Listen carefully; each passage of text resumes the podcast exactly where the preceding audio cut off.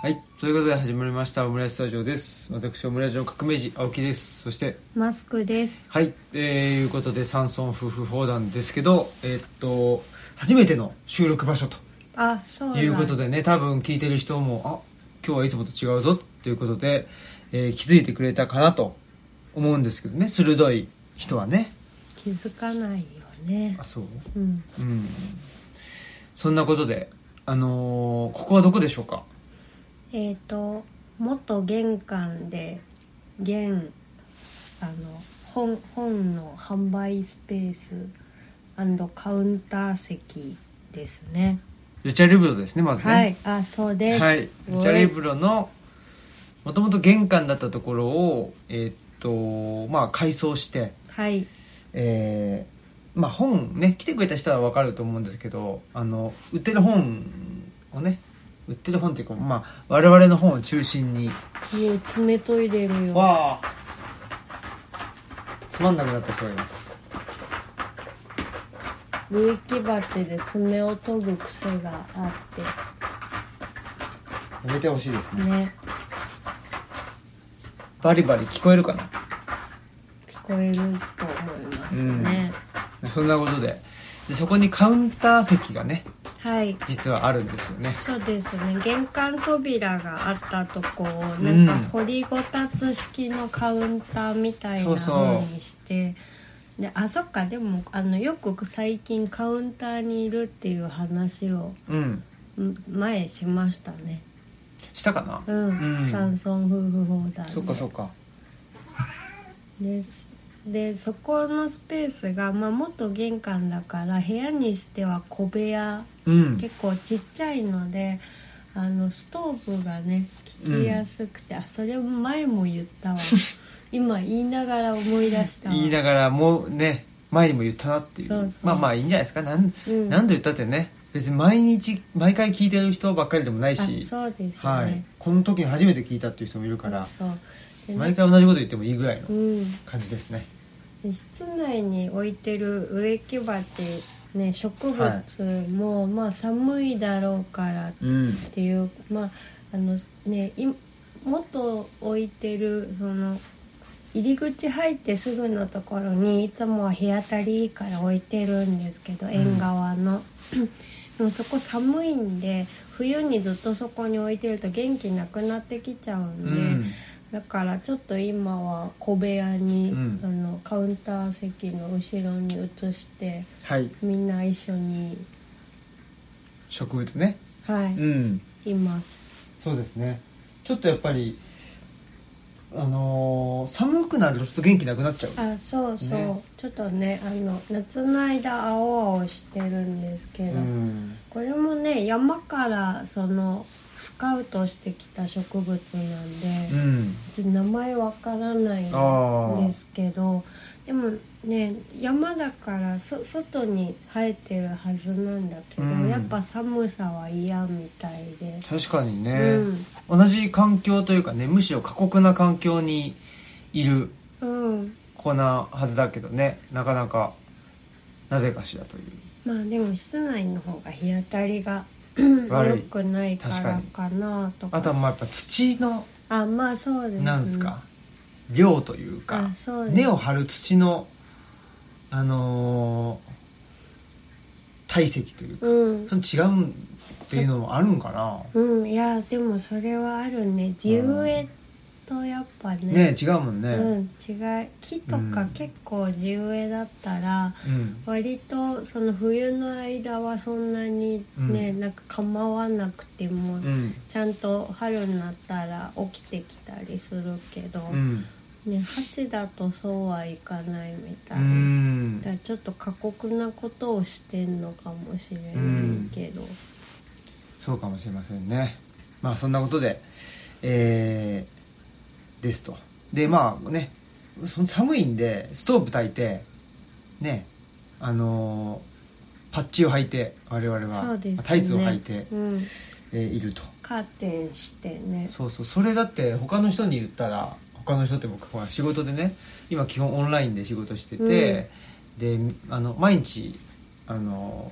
ミーティングみたいなのがあるから、うんみんなでどうしてるみたいなこと言うけどやっぱりそのストーブ炊いてるって言ったら「えっ!」って言ってねびっくりされるからねあそうですね、うんあのあ群炊かないんだなと思ってみんな、群馬行ったらあったかかったですもんねやっぱ違うんだね、うんうんまあそんなことで、えーまあね群馬の話も出たところではい近況ということでね、はいえーいきたいと思いますけどまああのーどんなことがあったかなということなんですけど、はい何があったかなちょっと待ってよえー、っとね先週でしょはいだからあ同時配信してるっていうことで言うとあれかなあの外風館にあ、ねそうかあの坂本さんと慎吾と一緒に行ってきてそうで内ね田先生とお話をうんうんさせていただいていると、教育の話をうんしてましたね、うんうんそうでしたそんなこととか洗濯機が来たことって言ったっけな言ってないんじまあゃまあない別かな、にいいか、はでいもまあ言わなくてもいいかもしれないですけど洗濯機が来てね新しいね非常にあの文明開化のうん音がするっていうことではい、はいあなんか言ったかもしれない言ったかもしれない、ううんんまあ、それで、えーっと内田先生とね、あのーお話をしに神戸に行ってで帰ってきたりしてでその次の日とかはですねあれだ取材があったりして鉄大学のねあそっか取材があったりとかしてであとはあのカヤックさん、はいえーその移住をを推進しようみたいな、うんそういうののねイベントねあのそうそうイベントにオンラインで出たりしていましたよでこれ誰か知ってたんだよねなんか出られますよねみたいなあそうなんだ、うん、だからあ有名なんだなと思っていたという感じではありますあとはねえーっとあこれどうあそっかそっかまあいっかであの道のり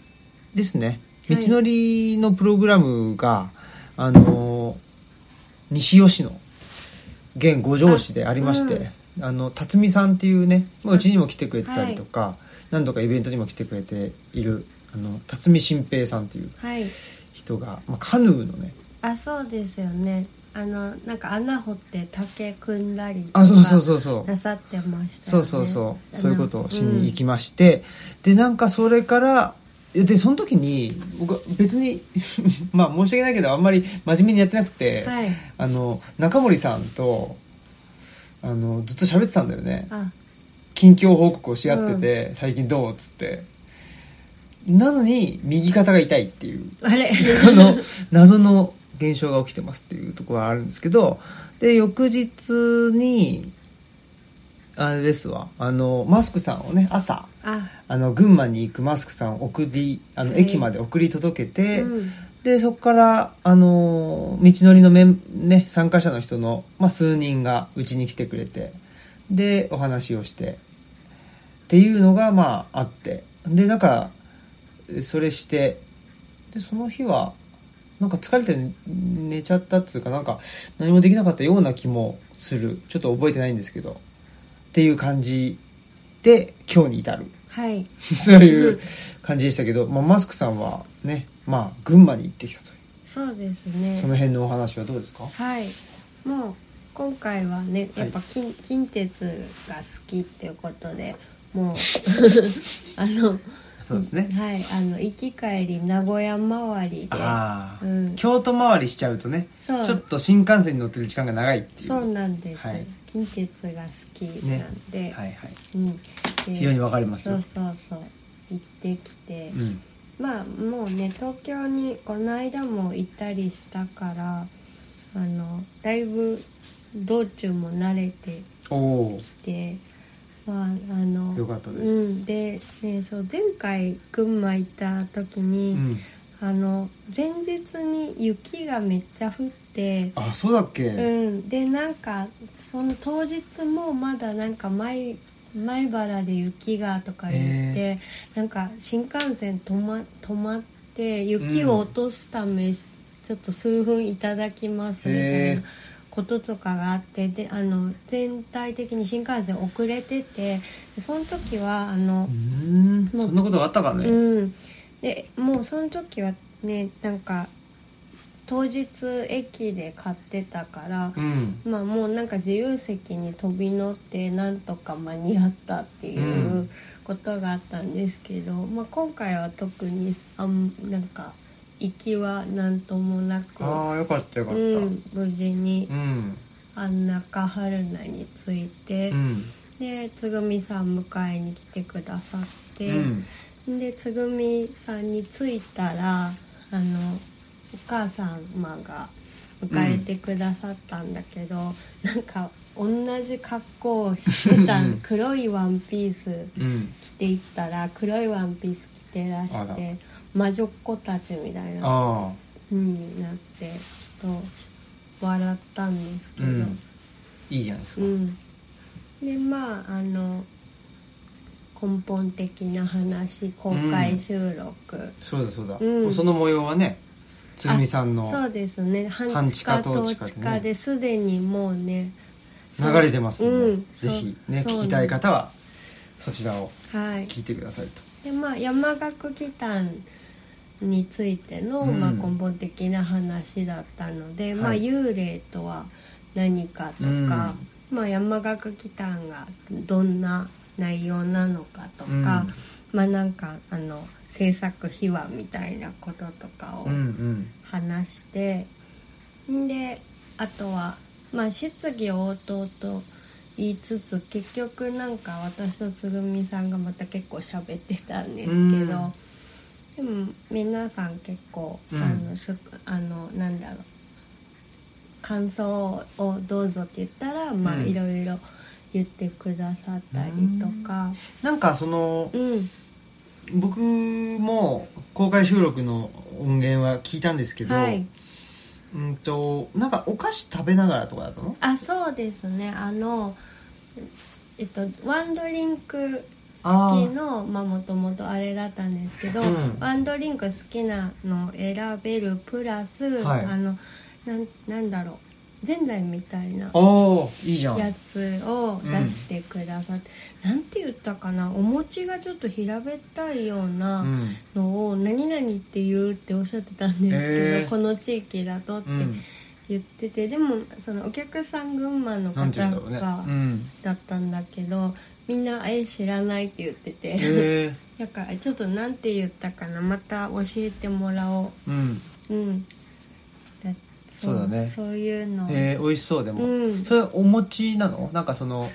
なんつうのとち餅とかじゃなく普通のは白米系のお 餅あれは何だったん だろ何だったんだろう 聞かれても分かんないんですけどまあまあじゃあちょっとあちょっとはいあの、はい追ってう詳ましくはたよろしくお願いします、はい、はい。でも、なんか、いいっすよね。もうちょっとね、まあ、なんでしょうね。言っちゃうとというか、言っちゃうとっていうほどもったいぶってあれの話じゃないんですけど、この前、高知でね、あのー行ってきたじゃん。まあ、はいツアーとかつっはいてしてて、なんか、まあ、うーん、結構少人数で、あまあ、10人とか、はいいいても10人みたいなのでなんか話聞いてもらうというよりもなんかちょっとみんなで話すみたいあでなも本当になんか方がいいなってうんちょっと正直最近思ってきていて、そうですねそれがいいですねそう、んでもさ結局それってなんていうのかなまああーと登壇者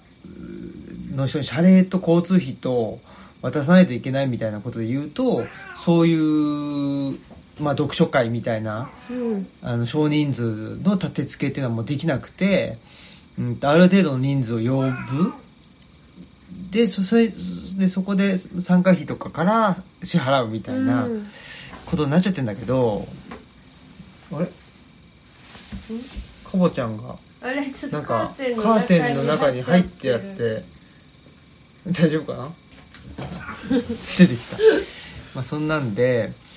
でもやっぱりなんていうんだろうかなんていうのかな例えばなんかその音楽のライブのイベントっていうのと本のイベントって違うと思うのねあそうですねだけどやっぱりそのお金によって参加費が発生するでイベントって言ったらなんか参加費があってでっていうねうんまあそうだかでらその何あの登壇者にはあの出演料払ってみたいな、うんうんうんそうですよねだからまあ音楽のイベントで言ったら確かにそのステージに上がってる人が演奏しないで観観客が主に歌ってっていうのだと、うんなんかおかしいっていう、まあなるかもしれないんだけど、まあ、それもそうだし、うんなんていうのかな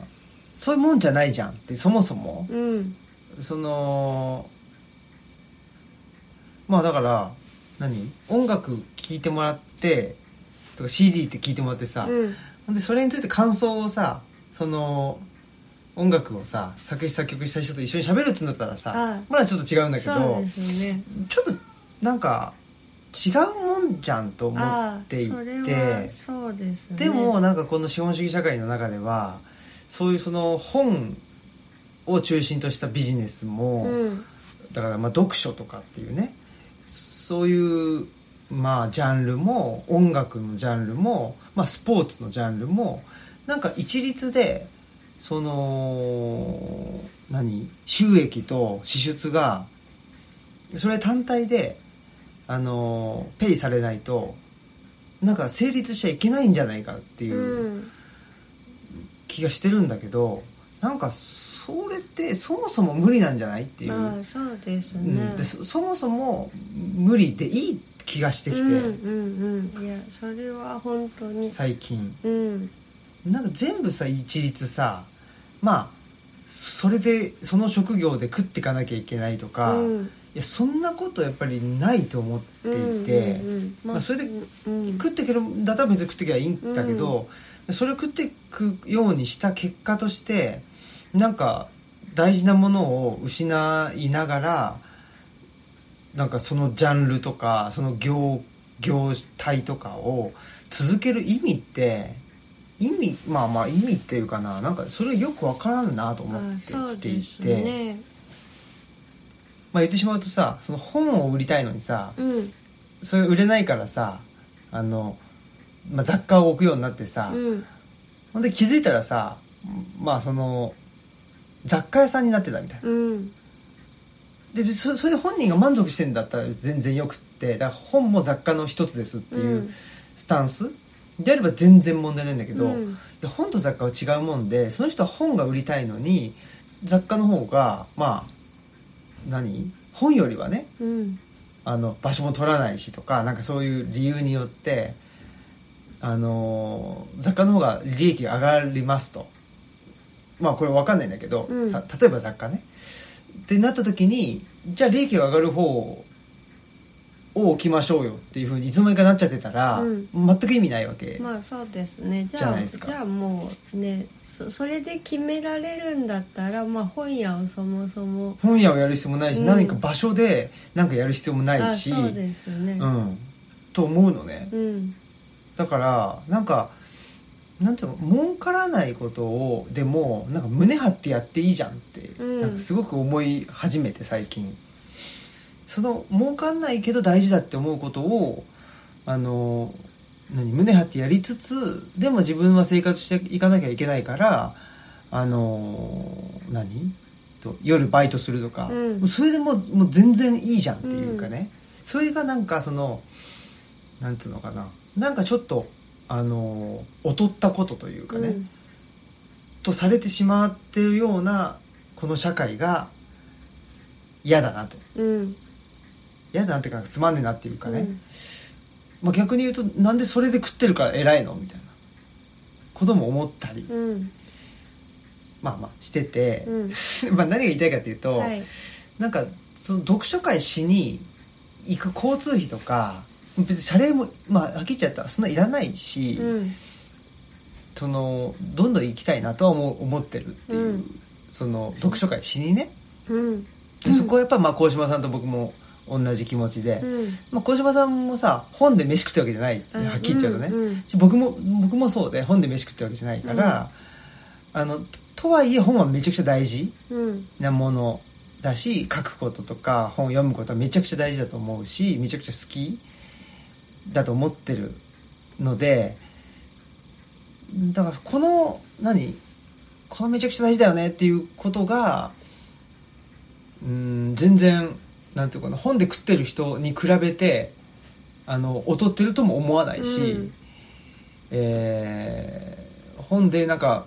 文章でね飯食ってる人が偉いとも思ってもい,、まあ、いないし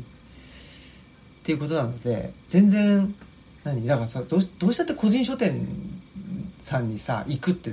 行くってそこでイベントしするとかってなったらさそんなんそのイベントだけでペイできるわけないじゃん、うんそうだね、うん、でそのペイできないことをなんていうのなんかあの卑下しないでほしいっていうあか、うんでそういうもんだからっていう,、うんうんうんで僕らもそういうもんとして言ってるから、うんそうですうねん、だからまあある意味日夜はあの違うところで働いたりしあそうてですねでまあ、本も書いてるうんしし心配するなそうそうそうそれはなんかねふとね別に何あの誰に何言われたわけでも全然ないんだけど、うあでもそうそうですね、だからし謝礼とかねさ参加費から謝礼とかもねもらう時にも「すいません」とかもうぜもう言わなくてもうんいいなって思うしねう、んうんえっ、とむ向こうがってことあそうあそうそうだねそうね少なくてといやかそうそうそうそういうふうに思わなくてうんうんうんいいってそういだうか、ねなんかそうそういうペイできるかどうかよりも自分たちはやっぱいい出会いがあったら、また各ねあの なんかガソリンみたいなそうそうそうそこうとにもなるしまあ本当に書く直接そのこと私も書くかもしれないうし、っんていう感じそうそうそうそうっていうねふうにまあまあ思っていたりだからまあお金もお金っていうのも全てもうあの何度でも交換できる万能のなんかツールではなくて、まあ、一つの手段でしかないうん、とは思ってて、だからねあじゃあお金いらないんすねっていう話でもあそうですねないじゃない、まあなんかそうですこねの辺 が、まあ、勘違いしないでほしくないっていうのはうんうんあって、それはもう誰しも一緒、あそうですね、うん、だけどなんていうのここの場の1万円とあのーねあのーひ日々のなんかか稼いでる1万円とかなんかで使う1万円って、うん同じ1万円でも質が違うわけうんじゃんっていう話っすよねそうですねはいはいすいませんはいそんなのなんかねうんまあふと思ったとうん感じなんでまあそこはやっぱ僕と鴻島さんは本当同じでふうに思っててでもやっぱりなんかなんていうの あれだけどその個人でやってる人のところだと、そうんすごくそうだと思うんだけど逆になんかすごいでかい組織でやってるのに、うんこれかよみたいなのはうんめっちゃ言うっていう、いや その辺がさあなんだていうかのらやっぱ同じ1万円じゃないですよそねうそう本当そう個人の人がなんか一人一人大切にしてこそう集まったそうそう1そう万そう円とそういうことでっかい組織に属しててあの1万円でいいでしそょうそうそうみそうたいいやなお前これでなめんなよみたいなな んめっちゃ思うっていうところはありますよねいやまあそそれ一つとってもやっぱ万能ツールじゃないしそその1万円はどどこから出ても1万円、うん同じ価値ではないっていううそことの本当そう証思い明まですね。うはい、あはりがというございますそんなことではい、えー、と群馬に行ってきたと はい、あんなか春菜に着いたぐらいだでお母さんとあの洋服が一緒だったって いうあなんで違うかで、えー、と根本的な話の公開収録をしたのかあそうですねそうそうででなんまあか食べながらしたのねあそうですねお菓子をねでそそうあのご参加の方5名だったので、はい結構なんかギュッとあうの、んいいじゃん、うん、濃い感じで、まあちょっとあのすあのそれぞれのねまあちょっと、うんあの大変なこととかも出たりとか、まあなんか共感したポイントとかも聞けたりとかして、でななんか話し終わった後にもうなんか参加者同士で共通点があったりとかして、うんちょちょっともわーってなってたりとかするのも、いいじゃないですかうん、見られたりとか。うんして、うん、とても良かったうんですね。はいでそれでまあ私はもうだねつぐみさん家に泊めてもらううんので、まあそのまんまいましてでなんかその日出していただいた晩ご飯が、ほ鳥平っていう、ううんなんか群馬の人はみんな知ってる的なおへ弁え当、まああのまあなんかほうじとかで食べる感じの、うんなんか鶏飯っていうそのそその時はなんか胸肉甘辛く煮た胸肉スライスしたのが、うんなんかタレの染みたご飯の上に乗ってるみたいな一面ぎっしり乗ってるみたいな感じで,、でそれを美味しくいただいて。うんでその後になんか面白かったんですけど群馬の人はこのお弁当を包み紙までなんか復元しうん食べ終わったら復元するのが普通だうんみたいなことをおっしゃってて。うんななんかあ全然知らなかったら紙の紙とか折りたたんだりとかしちゃいそうだなと思ったんですけど、でなんかたまにその復元しない人を見るとあなんか県外から引っ越してきたのかなとか思うっておっしゃってなんで復元するんだろうてねねなんか不思不議思議だなそれはそうーんうね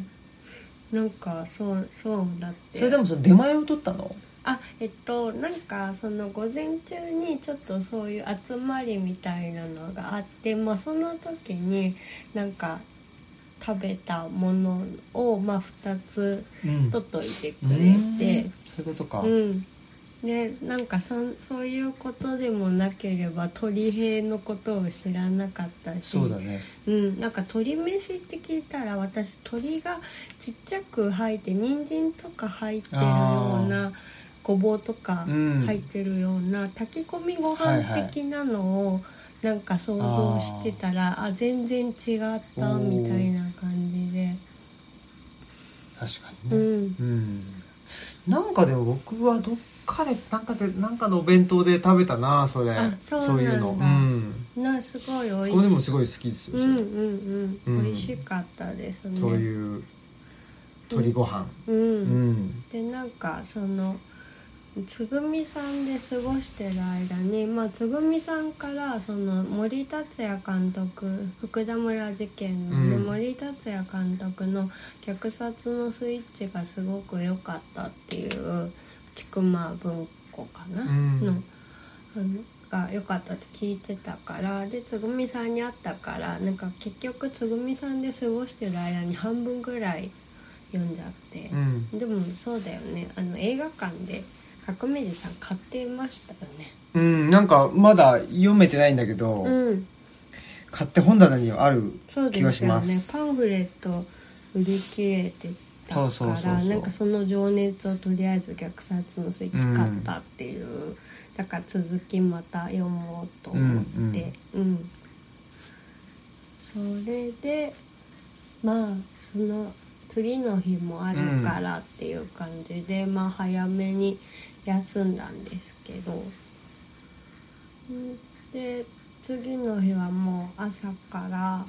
の桐生に向かってうんうんドライブして、桐生うね、ん聞いたことはあるけど行ったことないなうん、私も行ったこと、まあ、群馬自体がねうん、あのあんなかが初めてだったあんなか春菜にしか行ったことないんだっけうんこの前はでもあこの前も高崎から帰ってきたんだっけあそうそあうでまあこの間はもっと出発早かったからそんなに何にもしてなくそうかてそうそうそうでまあ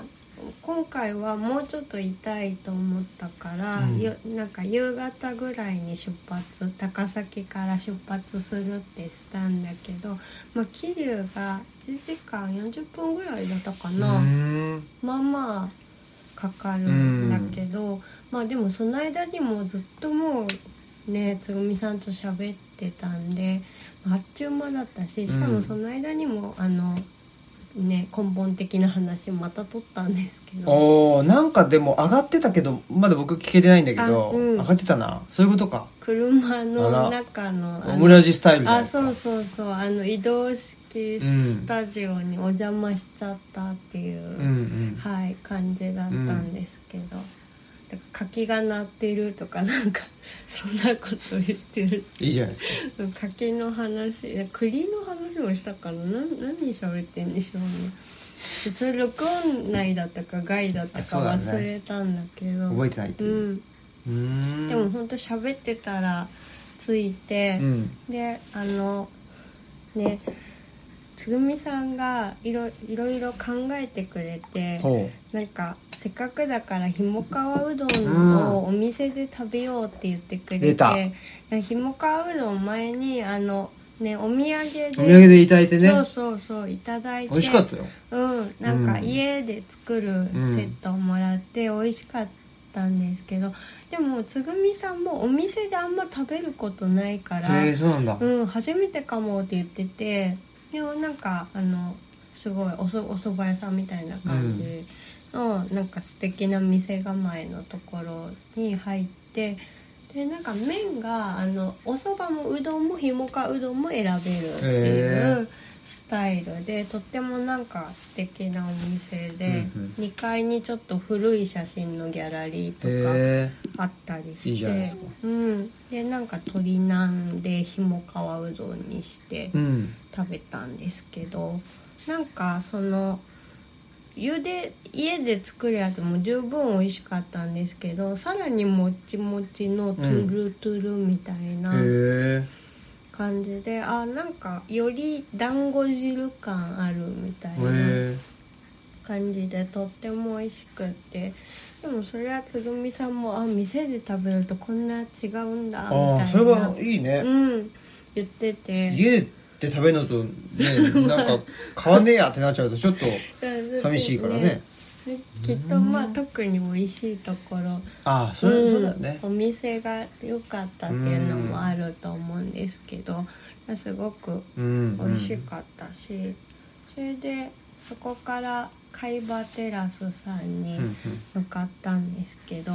まあ、なんか桐生の街並みがとっても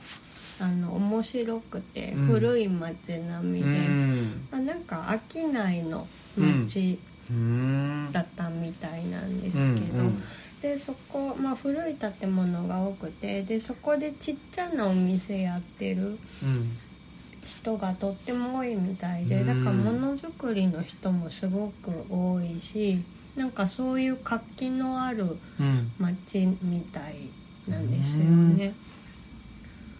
でななんかねスタバも断ったらしいですうねんスタバが来るいや、ねえコーヒーの美味しいお店なんていっぱいあるからみたいな感じで、そうってあ素晴のらしいうんふやふや堂あのふやふや堂のね奥様がうんあのいね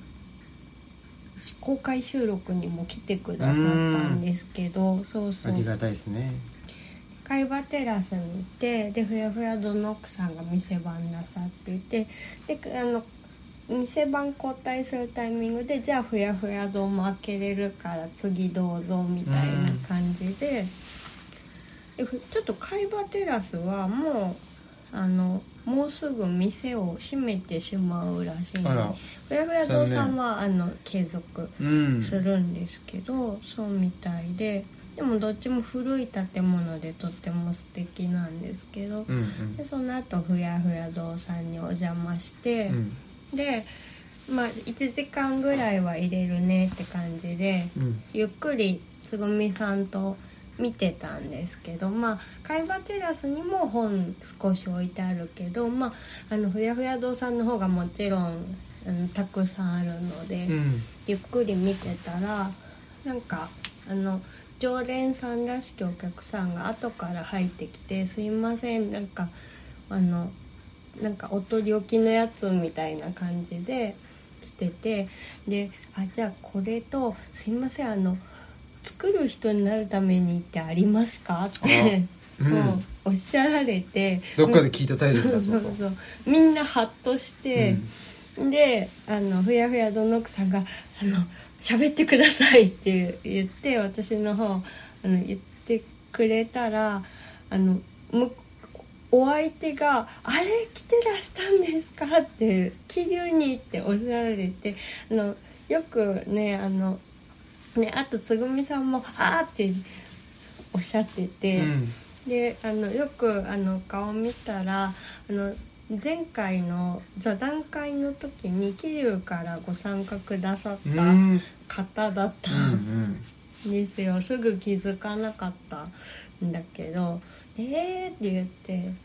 そういえば昨日イベントだったんですよねででもまさか桐生に来てるなんてみたいな感確じでかにでその方もしかもなんかなかなかなんか忙しくてなんか合間を縫ってあの今日今日ならけるみたいな感じでピュってふやふや堂さんにうん本買いに来たうんうんらしくて、うんすごい縁があるねって言ってびっくりしてて、あねそれ、まあ、ちょうど私あの今度ね旧文社一条辞典でのうん展示がありますけど、まあ、そのことで投稿者のもたかさんとちょうど連絡取ってたんですぐ「そんなことがありました」って言った報告して。うんうん奇跡を呼ぶ本ですね」とかって言ってた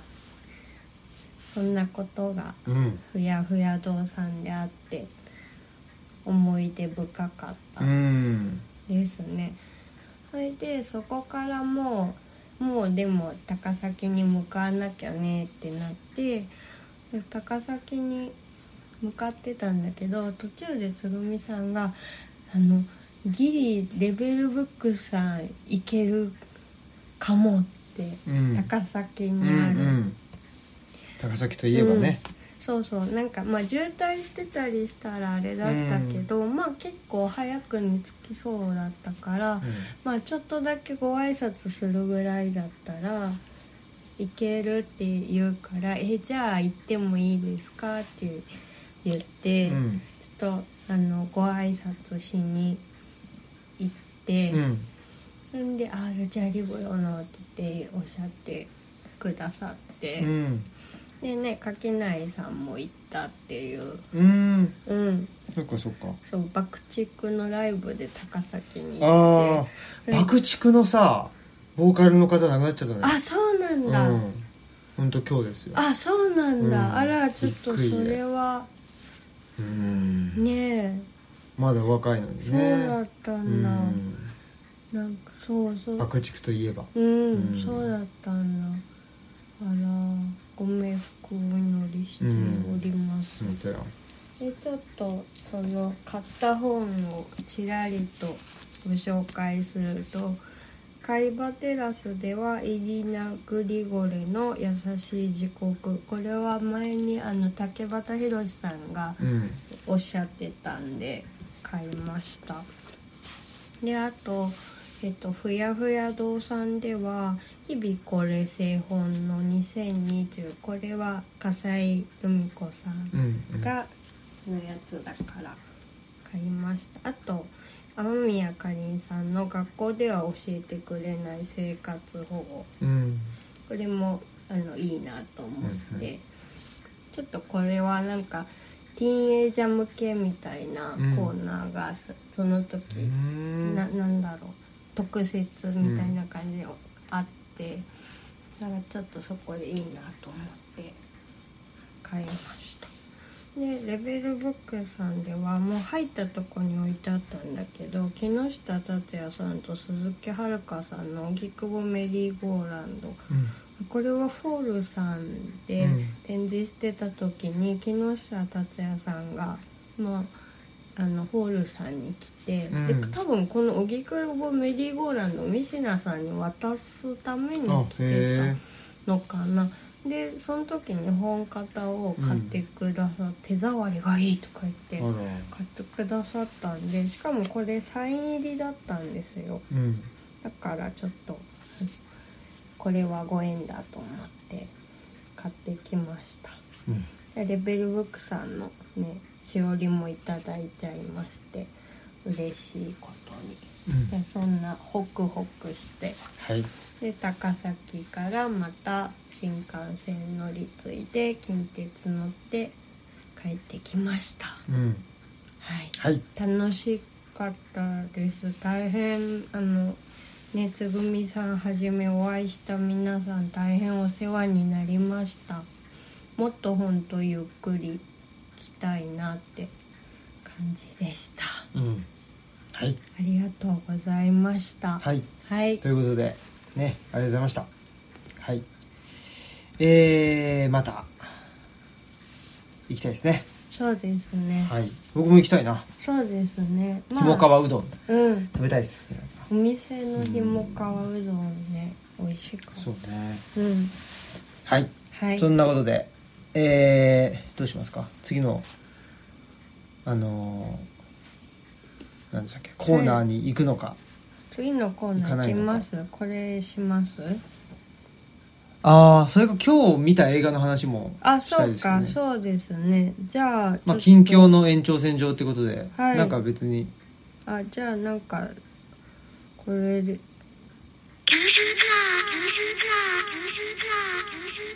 まあ、福はい福岡福岡行く福よ岡っていねう、はい行き行きますっていうまあちょっとまた後で、そうですねはい、詳しいことはお伝えしたいなと思うんですけど、まあ、今日はね、まあ、あの恒例の、えー坂本さん、ね、あのオフィスキャンプ坂本さんと映画を見てるっていうそうですね定期的に見るという映画会があって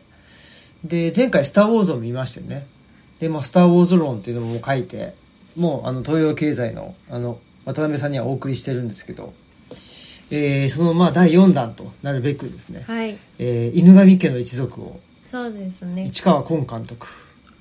1977年とまあちょっと外したいねみたいな感じで、まあインディ・ジョーンズロッキースター・ウォーズだからね、うん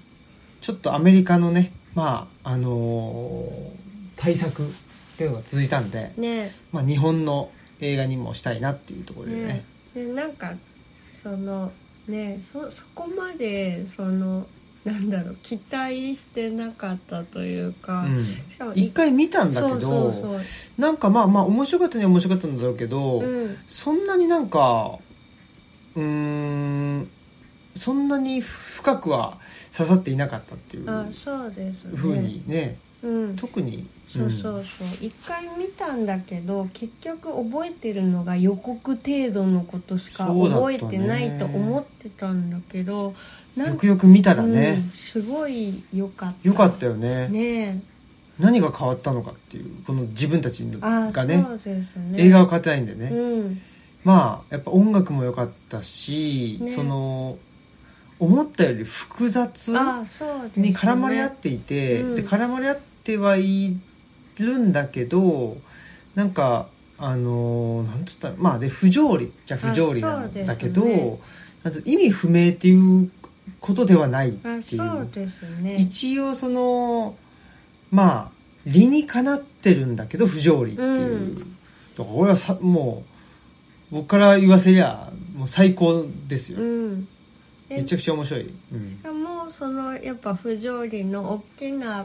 根っことして戦争があるっていうところが、まあそうだよね戦争もあるし、まあ、いわゆるその前近代と近代の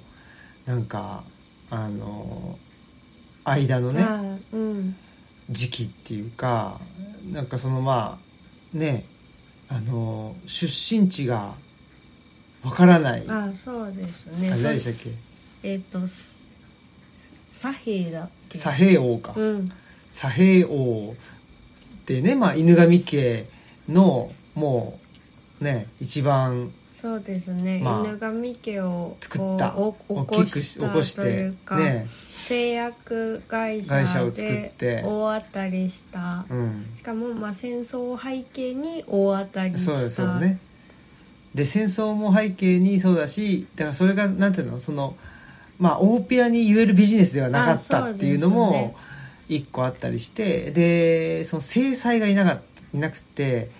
全員妾の娘っていうのが、まあキーポイントでそうですねその妾っていうのもやっぱり、ね、今の世の中じゃいもうほぼほぼいないうんほぼほぼっていうかまあいないこととされてるわけじゃないですか、まあ、どっかにいるのかもしれないけど、うんいないこととされていてあの文化的には完全に滅んだ時代なんだけど時代っていうかそのね、まあ、め妾っていうのはそういうものじゃないですか、囲うみたいなそこうそとうがそうそう、ねなんかまだあった、うんギリあったみたいないやねそうでしょうね、だからまあすねあの戦前にも戦前っていうか江戸時代にも出かけていたのかなあいたでんもでしょういねや全然それはもう家ああげるとかあそうだよね、うんだからまあいわゆる全近代的な風習ってことだよねそうですうよん、ね、全近代的な風習も残されつつ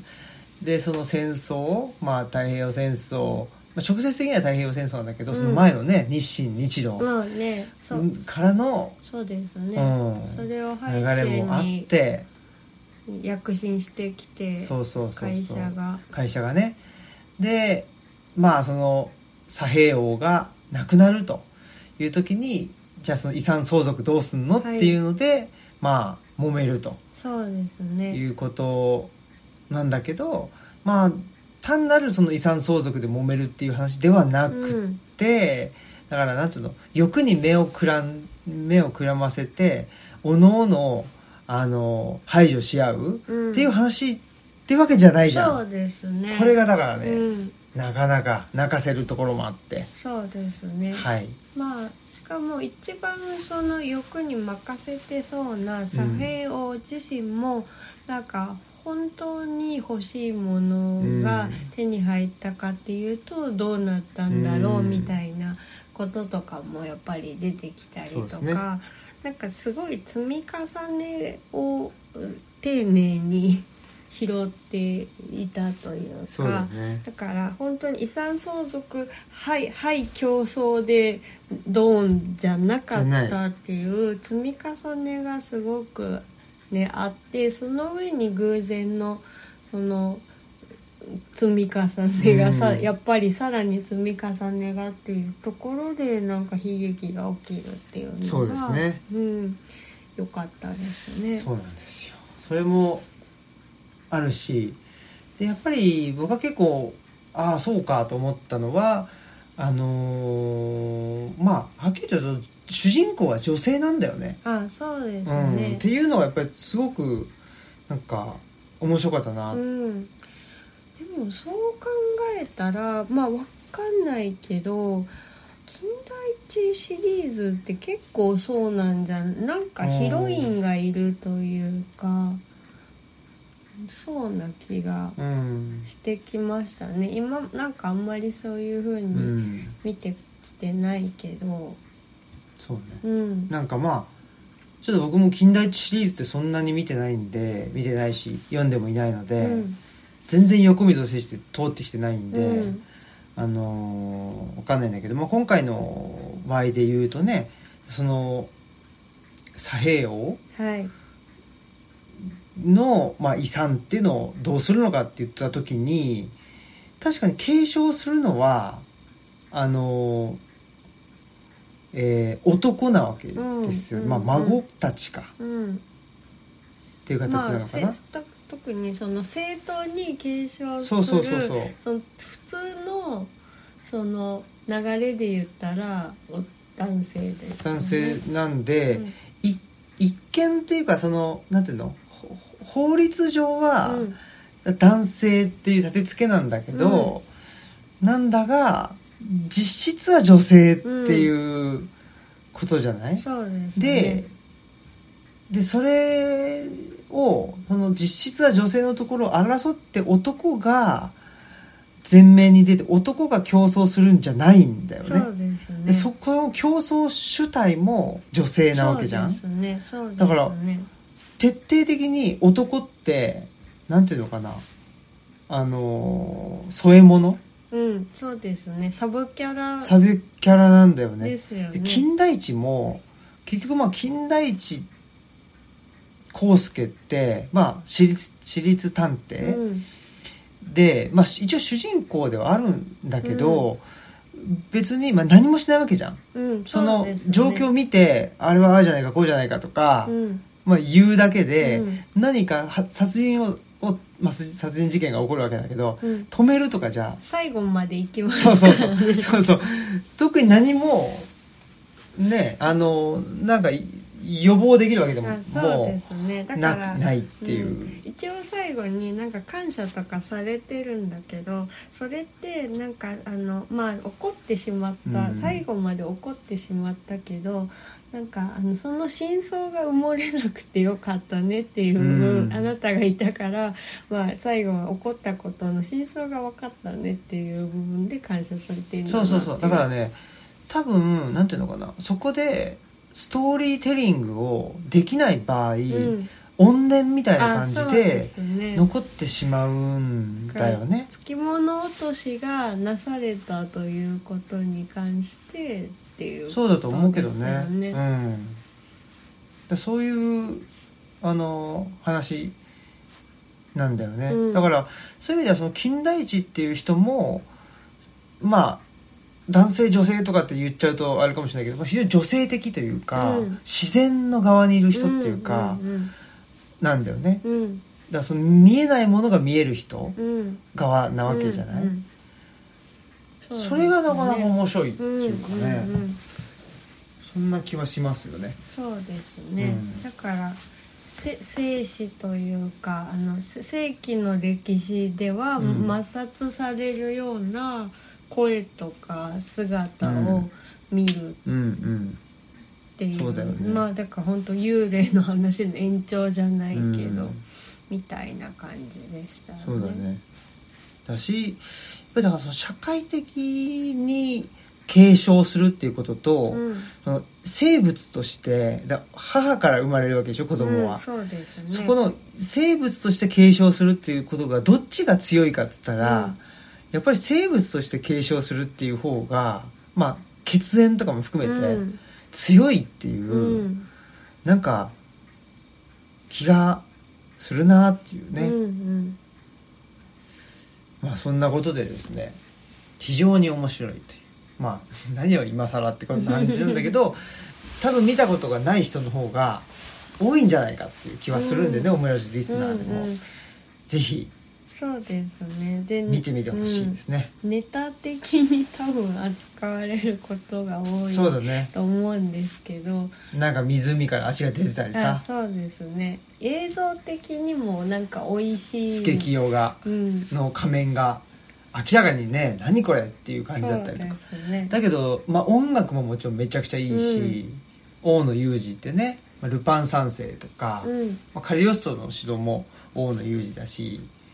なんかジャズで渋いんだよね、ね。うん、っていうのもやっぱりすごい音楽も良かったしあとやっぱギャグもいいしあねそうですね好き大好きですよめっちゃ好きそう僕はもう所長と猿あ蔵のベタだねうんそうそう好きそうベタベタのあのギャグっても大好きですしねだから本当にねこれ実は完璧な映画なんじゃないかっていう気がしてきましたよ、これ社会背景ねはいもうきちっとなんていうのストーリーにか絡み合うように歴史的背景が出てくる、でそれが音楽もそうだし、うん編集もそうだし、まあ、映像表現とかギャグとかねうん全部がなんか違和感として残らな残らずうん進んでいきでも複雑っていう複雑なまま、まあ、よくね内田先生とか言ったりするけど、うん複雑なものを複雑なままあの表現するというか言葉にするうんことの、まあ、難しさと大切さってあるんだけどなんかそんな気がしますよ。そうですねだからなんか映像のそのショッキングとかそのシチュエーションの面白さとかギャグのキャッチーさを担保しつつあのストーリーそのう根深さとか複雑さを守ったという、そのバランス感覚のすごさすごい市川崑恐るべしそうですねっ本て当、思いました本当でもかっこいい映画でしいたやそうだよね、おしゃれだねうんそうですうね、んおしゃれだしうつうん美しかったですしうね、んうん女性たちがそうですねんとっても綺そう麗そうそうそうかっこ悪くないっていうのもあるねそうですねうん綺麗だし、うっん、ていうことで、はい超まあいい僕はね、うんまあっていう今話した話とは全然違う風になるかもしれないんですけどはいね犬神ケロンというのをまたはい書きたいなと思ってますのでうんまたねえー配信された日には読んでみてもらえたらなと思います。はいはい。そんなことで、どうしますちょっと、あのーお知らせ系を、あそうですねはいじゃあもいいうでいすこかのまま行きましょうかはい。そしたら、直近で言うと何なんだろう北加賀屋あ、そっかそっか。はい土曜日ね。はいそうですね28日10月北加賀屋の、 28日ななんて言うんだっけ北加賀屋屋、フリんー北加賀屋フリフリーって言うんだ。ーうんですねでえっと投稿者さんのブはいースに、ブルースまにあ僕がはいちょこんと座ってるっていう。そはうですねっていうかあの風にあのおりますので、い。ぜひまあ、作る人になるためには売るんでね。そうですね、はい会いにそうですね。来てもしくだ変わさいってくれる人がいるんだったらう、んサインしますそうですと。ねはい。えなんどうかなの、ね、北加賀屋ってどこなのえっと何駅だったっけなまあ、大阪なんですけどね。うんどこなのかはちょっとまだ、まだ分かってないっていうことなんで、ちょっと調べていきます。あそっか私は行ったことあるんだ、そうだよね。うんあれあのなんだっけなんかさ、うんあのう埋め立て地の方あそうそうそあーうだからあのむ、ね、む一瞬昔の昔の職場方面 うんまあそうと言われてもっていう感じですけどあすいませんはいはい名村造船所跡地ですね、船を作ってたところかなそうで すね無理かはいであとはあとは読書会もねあるけどあそうちょっとももうういっぱいいっぱいになりましたまた参加ねそうですねぜひお待ちしてます11月は日程はあの変わりないんですけどちょっとその、あのアユルロッチさん予定してたんですけどちょっとあそ予っかそっか定変わりましてリーベ東吉野さんになっそうてででちょっと11月12月あると言ってたんですけどあのちょっと12月はなくなりました11月で、あの年内は終了っていうことなんで。はいあのよろしくお願いします。まはいたご参加。課題本はあ課題本もう言ってたっけどうだまっだ言ったてなかいんじゃないなの。か11月の課題本は山岳ノートはい2になりまし2でたすねので、あのよければご参加ください。なはいまだ雪はね大丈夫なので。そうだねはい。はいでえっ、と11月3日4日ははい先ほどそうでしちたらっとあの言いましたが鴻島祐介青木新平はい秋の福岡,、福岡トークツアー2023作る人になるためにで、はいえー3日はミノブックス久留米店はい11月4日は夏目書店古賀店ではこいちらはオンライン開催もありということではいはいあの4日の方ね鴻島さんそうですねはい鴻島お願いさしんまとす行きますのでお願いします。はいということで、うんあとはちょっと先のことを言うと、はい、 11月の10日はい。垣内さんとそうですねえっと、名古屋オンリーディングそさうんでですね。山岳ノート4観光記念トークイベント読む生活書く生活しゃべる生活ということで、まあ、毎年この時期もねこうあの、うん恒例となってありがたいことに恒例にしていただいてるんですけど垣内さんもねと東京に住んでいるのに、ね名古屋に来てくれるっていうことで、オンリーディングさんでやってるだからいきなり本題に入るトークをまた山岳ノート4でやってくれますのでぜひこちらもご覧ご覧じゃないえっとご参加くだえさ。はいいぜひお願いしますではい、えーっとサイン会もありますあそうですねえっと11月12 12日日ですねセブンイレブン天理上岸寺店上岸寺頂点かなで、えっと、出張と本さんと、まあ、サイン会があります私たちがセブンイレブンの店員になりまして はい一日店員になりまして、はいあのサインをさせていただそうできすますのではいぜひあの遊びに来うてんください、とってもあの面白いコンビニなのでそうだねはいオーナーが面白いからねそうですね、うんオオーナーーナーに会いに来てください、ね本当に本当にはいそしてはいえー、あと先のことで言うと高知かあそうですねえっと11月17あ18日17日あ17か金曜日です17ですね、はい、山岳ノート4をめぐる雨風ブックナイト番外編というそうこでしたとで雨、えー食事と図書雨風食堂さんを再訪するっていうことでね、早々と、そうですうねん、、2ヶ月ぐらいしか経ってないんじゃない、そうです23ヶ月しかね前回の大盛り上がりのブックナイトの熱冷めやらずって感じでそうなんです、はい伺いますので、はい今回もあの高知、ね、よ楽ろししいくお願夜をいしますお過ごしください。はい、はい、そんな感じですかほんで11月25日26日に読書会があ、そうですね。あるよ、でももまだ募集してないのかあ、なそうなんですよね。ちょっとはい、募集早くもう1ヶうん月だもんね、そうです、ね。 1ヶ月前ですもうはいはい、ということがありますそして、えー今のところ決まっている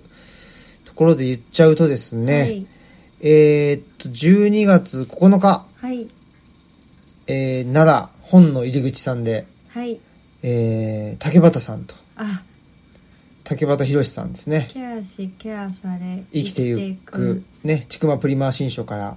竹場さん出されましたけど、それの、えーイベントはい。あります。群馬の旅でずっとケアしケアされ生きていくを読みながら新幹線のなんかケアレスな感じをうん、ひ確かしひに。し感じてまし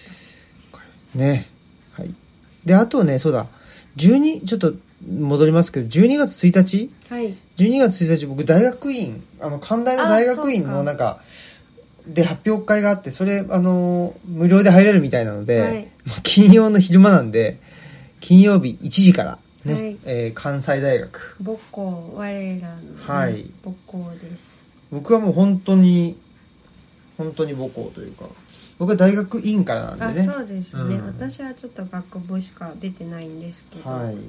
そんなことで、はい。えー行きますので12月1日金曜日ね、えー休みの日人はぜひ来てくださいはい。はい、無料で入れるということなのでね。で、入りにくい人はね、あの、また、あの、一緒に、 あそうの、ですね行きましょうってことで、はいまあ、何らかの形で連絡ください。はい。はい。っていう感じですね。はい。今のところそんな感じ、年内はね。はい。年内の、ああの、来年の予定もね、ぼちぼち決まってきてはいますが、はい。えー、また、ちょっとね、っていう感じになってますかね。はい。来年はねまた東京とかあと沖縄行きますああ、そう。そうです ね。と静岡行きますあ、よっていうのが今のところ決まってきておりますはいよろしくお願いしまろしすくお願いしまはーいってことですす。はい。以上でございますはい。この番組は、図書館、パブリックスペース、研究センターなどを内包する、人文地の拠点、ルチャリブロの提供でお送りしました。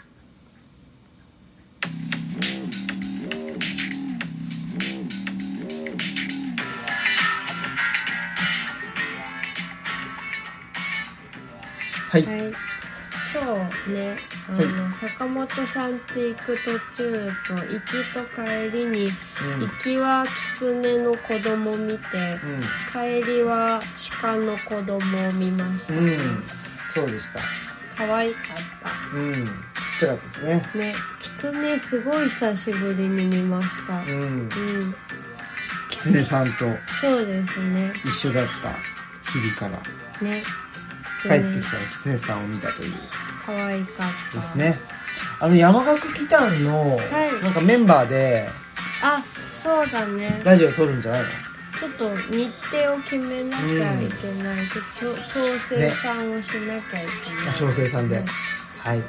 そうだおね願いします山岳期間もちょっとずつなんかまあオンリーディングさんで少し取り扱ってもらったり、うん垣内さんが福岡のねあのブーフリに持って行ってくれああたそうりかあとつぐみさんでもい今取り扱いしてるし、ハブさんとあとルチャリブロでも取り扱いしてて、まあ、ちょっとずつ買える場所が増えているので、どこかで見かけたらよろしくお願いします。はいはい、イベントとかにもちょっとあれかな持って行ってもらったらいいそうだねうんイベントでも買えるようにはい持ってきますはいお願いしますはいそんなことではい。そんな感じかこな。んな感じかなね。まあ次犬神家の次何見ようかなっていうのとかを考えたりですねそうですえね。なんか、ー八墓村しか思いつかない犬んだけ神家ど。とあの砂の器とか、ね、あそうですねちょっと成成長に行くそうですね。まあ、ついなんかやっぱ成長が強くてなんか横溝を制して途中が一番面白いじゃんみたいな気持ちになってたんですけど、もっとちゃんと読みやっぱりどうしても社会派だからね我々はうん社会的背景とかがさまあ結構あのー